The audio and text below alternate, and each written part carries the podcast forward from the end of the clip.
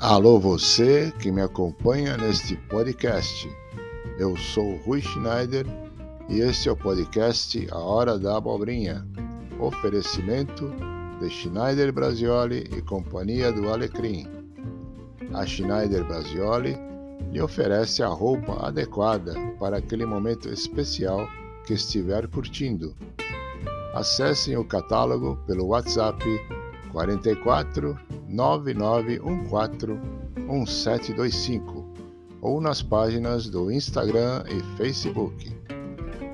Na companhia do Alecrim, vocês encontram aquele aromatizador, perfume, amigurumi, entre outros itens para presentear seus diletos amigos. Acessem as páginas do Facebook e Instagram. O podcast A Hora da Abobrinha tem como lema o combate ao mau humor e a névoa cinzenta que paira sobre o planeta. A base dos episódios são experiências vividas por mim, desde que cheguei ao manicômio até os tempos atuais, sempre com boa dose de bom humor. Este é o terceiro episódio da série Um Manicômio Chamado Terra, intitulado Brincando com Fogo Traumas de Infância.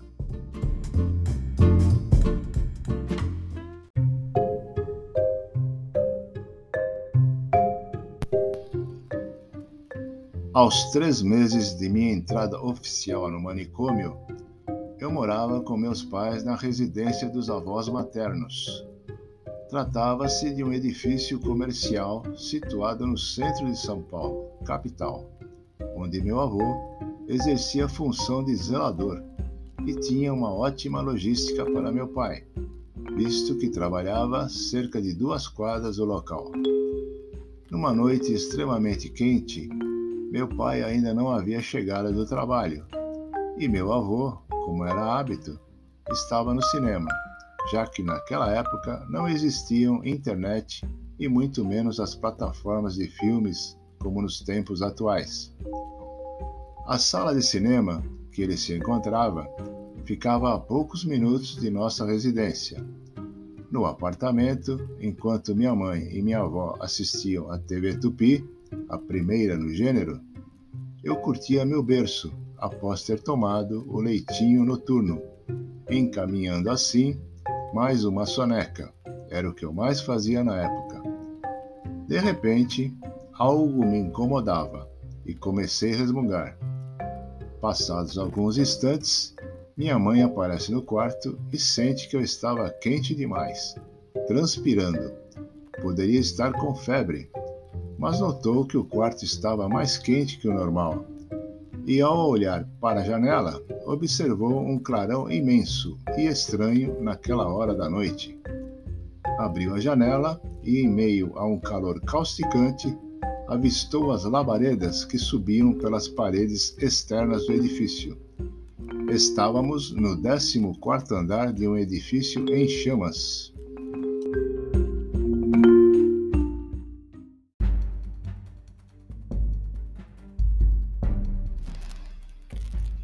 Aos gritos, juntou-se a minha avó, que já havia comunicado o corpo de bombeiros, e comigo no colo se preparavam para descer as escadas, quando surge o primeiro bombeiro e nos avisa das dificuldades para atravessar o fogo.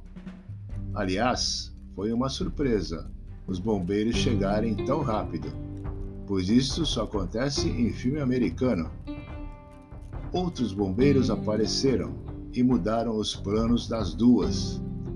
Contrariadas, me deixaram nas mãos do bombeiro e, enroladas em cobertores umedecidos, desceram as escadas do edifício e atravessaram a cortina de fogo com foco central no sétimo andar, sempre acobertadas pelos bombeiros que as acompanhavam. E vocês podem perguntar: e o louco do Rui? Virou churrasquinho de gato? Nem poderia ter virado, senão não estaria aqui contando essa história.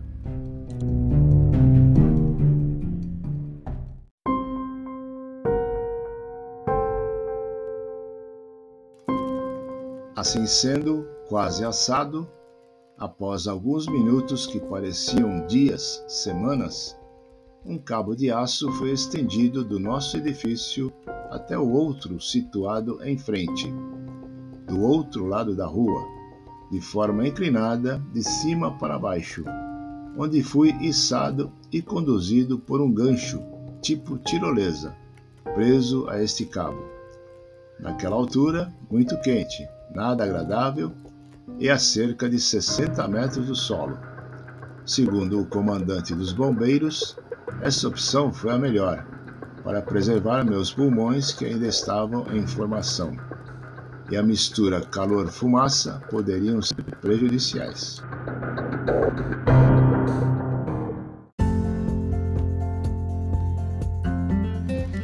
Em terra firme, com muita emoção, o reencontro com meus pais e avós foram aclamados com aplausos pelos bombeiros e populares que se aglomeraram acompanhando o resgate.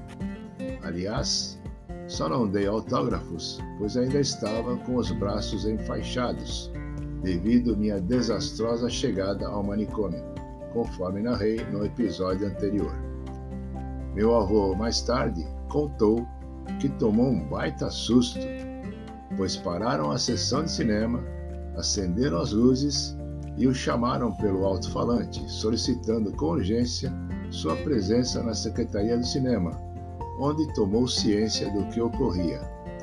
Apesar de ter ouvido as sirenes em meio ao filme, estranhou muito, pois a cena era no deserto do Saara.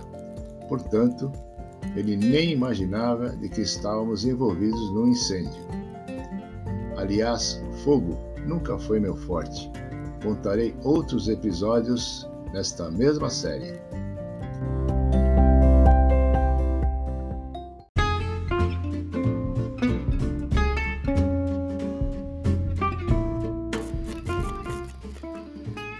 Termino aqui mais um episódio da série Um Manicômio Chamado Terra, no gentil oferecimento de Schneider Brasioli, a roupa que veste bem, e Companhia do Alecrim, amigurumis, lembrancinhas e afins. E não esqueçam, toda terça-feira, um novo episódio de um manicômio chamado Terra, narrado por mim, Rui Schneider, no podcast A Hora da Abobrinha. Até lá!